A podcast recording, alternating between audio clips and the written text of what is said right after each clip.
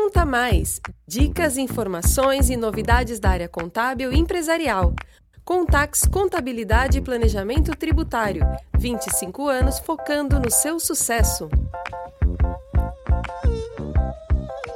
Olá, eu sou o Clayton William da Contax Contabilidade e hoje temos a honra de receber a nossa coordenadora de recursos humanos, Daniela Boni, é, para falar aí sobre esse mundo da folha de pagamento. Algumas dúvidas que geram é, entre os funcionários, é, descontos, proventos. Então a gente vai ter hoje um bate-papo muito interessante com a Daniela. Passo a palavra para você, Daniela. Olá a todos, obrigada Cleito pela oportunidade de estar aqui mais uma vez participando desse podcast. A folha de pagamento realmente é um assunto que gera bastante dúvidas assim, né, em relação a recebimentos e descontos.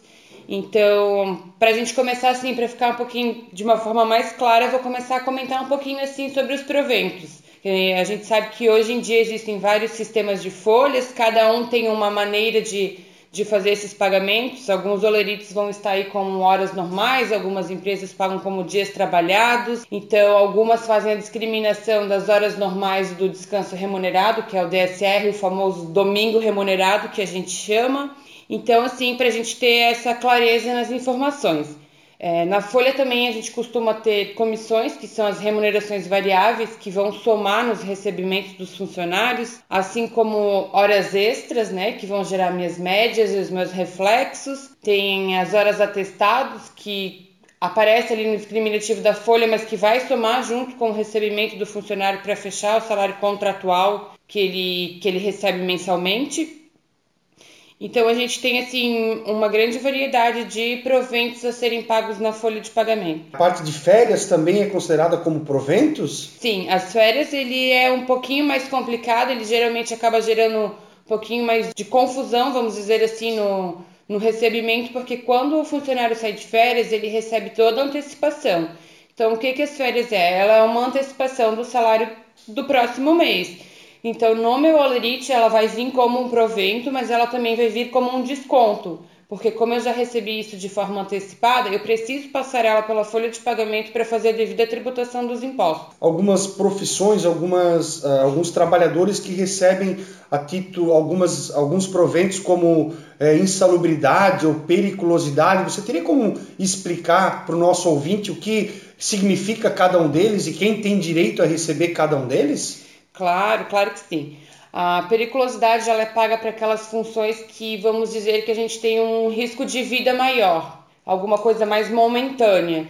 Então essa periculosidade ela é paga sobre o salário do funcionário, é 30% sobre o salário do funcionário, ele é um vencimento, ele vai somar, ele vai ser além do salário base que a gente chama, então vai ser uma outra remuneração. Já a insalubridade, ela é paga para aquelas atividades que têm um risco de tempo mais prolongado à exposição. É, como exemplo da periculosidade, a gente pode citar o trabalho em postos de combustíveis, o trabalho na energia elétrica, que são atividades que realmente têm um risco mais inerente à vida. E também a insalubridade, ela é paga para aquelas atividades em que o funcionário fica exposto por um longo período de tempo na mesma atividade, por exemplo, o ruído em grau alto, trabalho em hospitais, né, que tem o contato e o risco de contaminação. É até interessante frisar aqui que hoje a legislação trabalhista ela não permite receber acumuladamente esses dois adicionais. Então, assim, o funcionário ele sempre vai receber o que for mais vantajoso para ele em relação à remuneração. A gente sempre faz essa análise, né? É importante frisar aqui que esses adicionais não é a contabilidade que vai determinar, não é a atividade em si, é preciso ter um laudo da medicina ocupacional que descreve as as atividades exercidas, quais são os graus de recebimento da insalubridade, se realmente a periculosidade é devida, é em cima disso que a gente vai trabalhar para fazer esses pagamentos. É, o que mais que um funcionário pode receber a título de proventos na folha de pagamento? É, em relação a proventos, a gente tem uma, uma gama bem vasta, né? Cada, cada empresa ela vai ter a sua particularidade, mas em regra geral o que o funcionário acaba recebendo são as horas extras, né? Então, trabalhei um pouco mais a minha jornada, é, tive que vir num sábado, coisas que não são habituais da minha jornada de trabalho, ele vai ter essa remuneração como hora extra. Claro que a gente sabe que algumas empresas trabalham a título de banco de horas, mas as outras preferem fazer essa quitação como extra. Então, assim, isso a gente vai ter uma diferenciação. Eu vou ter hora extra 50%, posso ter hora extra noturna 50%, 100% nos finais de semana e feriados, pode ter 60%. Então, assim, é muito importante a empresa estar ciente da convenção coletiva dela porque algumas convenções trazem essa diferenciação em relação ao adicional da hora extra ser pago. O mínimo previsto em lei é 50, então os adicionais que a gente tiver diferente a isso vão ser oriundos da convenção coletiva. É importante até a gente frisar aqui que não é só hora extra em si, né? A hora extra ela vai gerar um reflexo, um DSR sobre essas horas, que a gente chama de DSR sobre o final de semana que não é trabalhado. Então isso tudo vai envolver férias, vai envolver décimo, Todas essas minhas horas pagas em folhas, elas vão gerar um reflexo lá na frente, assim como também a tributação de impostos sobre esses valores recebidos. E quem trabalha à noite, Daniela, como é que funciona essa parte de proventos de hora extra? Se a minha jornada já é à noite, então não é uma hora extra, é isso? Não, na verdade a hora extra noturna ela é diferenciada porque todo funcionário que trabalha no período noturno, compreendido entre as 22 e as 5, ele recebe já o adicional noturno. Então essa hora extra ela vai ter mais um adicional além do percentual normal. Então é um, normalmente vem discriminado como hora extra noturna. Eu vou para eu poder calcular esse valor, eu vou precisar saber da minha hora trabalhada e mais o adicional que eu recebo por trabalhar no período noturno. E o funcionário, no caso, ele vai ganhar, esse que trabalha à noite, por exemplo, em um trabalho perigoso ou insalubre, ele pode acumular esses benefícios de hora extra noturna, mais insalubridade, mais periculosidade? É, em relação à acumulação de benefícios, nesse caso vai ser somente o adicional noturno e ou a periculosidade e a insalubridade, porque hoje não é possível acumular o recebimento de periculosidade e insalubridade na mesma folha. Então, o funcionário ele sempre vai receber o que for mais vantajoso para ele.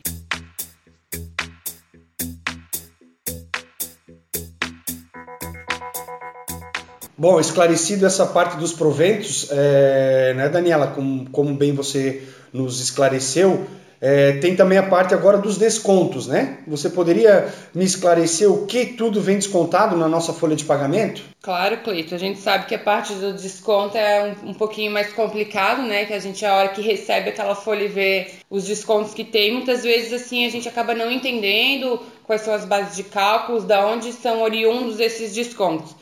Acho que o primeiro assim que a gente precisa destacar é em relação às horas faltas, né? Assim como tem o recebimento de extra, o funcionário ele pode vir a sofrer o desconto das horas faltas. Ah, não cumpri a minha jornada integral, faltei por algum motivo, isso vai ser descontado da minha folha de pagamento.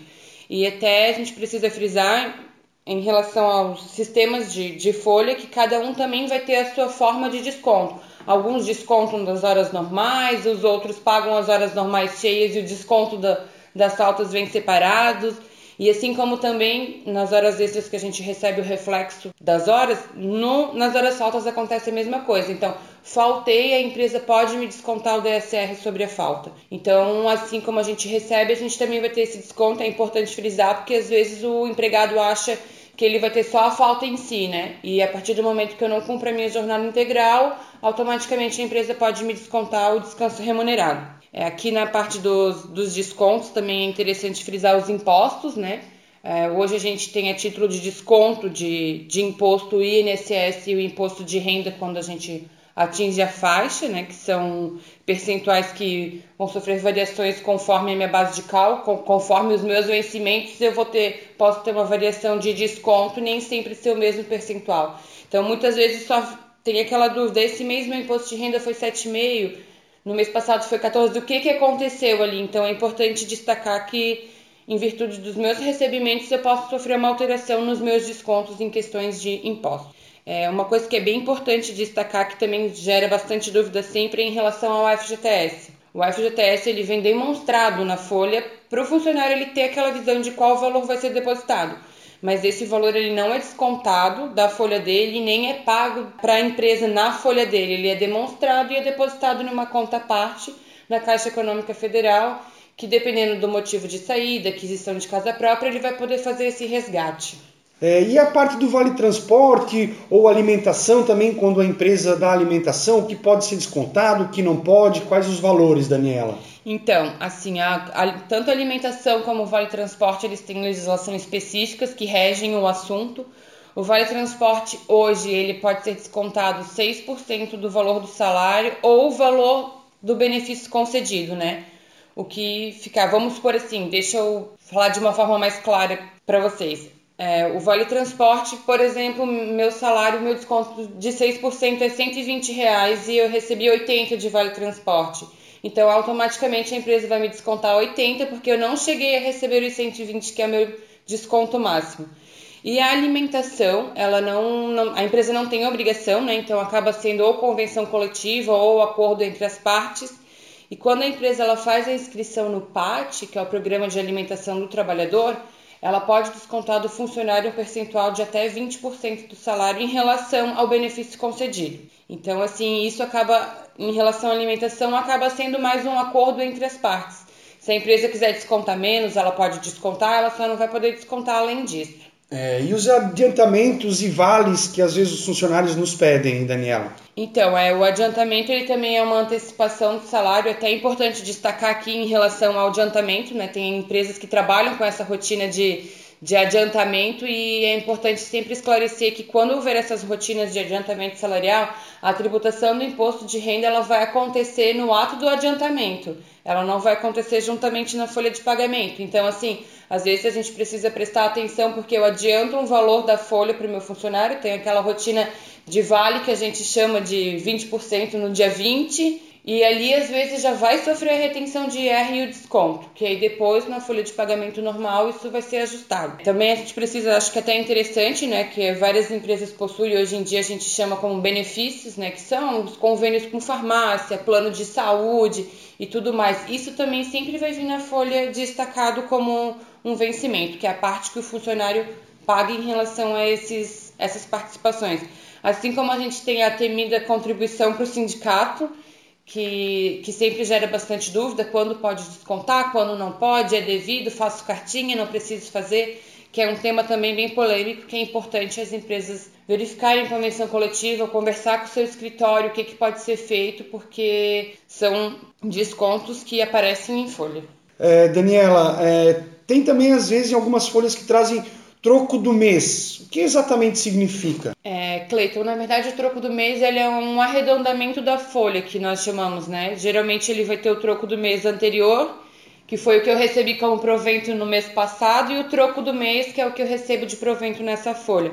Ele serve para arredondar os valores a receber, né? para geralmente ter um valor líquido, até para auxiliar na empresa em relação a pagamentos e ter o valor vamos dizer assim, trocado para fazer esse pagamento para não ter valor quebrado. Gostaria de agradecer a Daniela Boni, coordenadora do Departamento Pessoal da Contax Contabilidade. Daniela, você gostaria de colocar mais alguma coisa? Eu também quero agradecer a oportunidade de poder vir aqui esclarecer um tema tão polêmico, né, que traz bastante dúvidas na, no nosso dia a dia. Se tiverem alguma dúvida que precisem sanar, a Contax está à disposição. É, eu me coloco à disposição também. Vocês podem nos encontrar pelas nossas redes sociais, ligar aqui no escritório. Sempre vamos estar dispostos a ajudar. Conta mais! Dicas, informações e novidades da área contábil e empresarial. Contax Contabilidade e Planejamento Tributário. 25 anos focando no seu sucesso.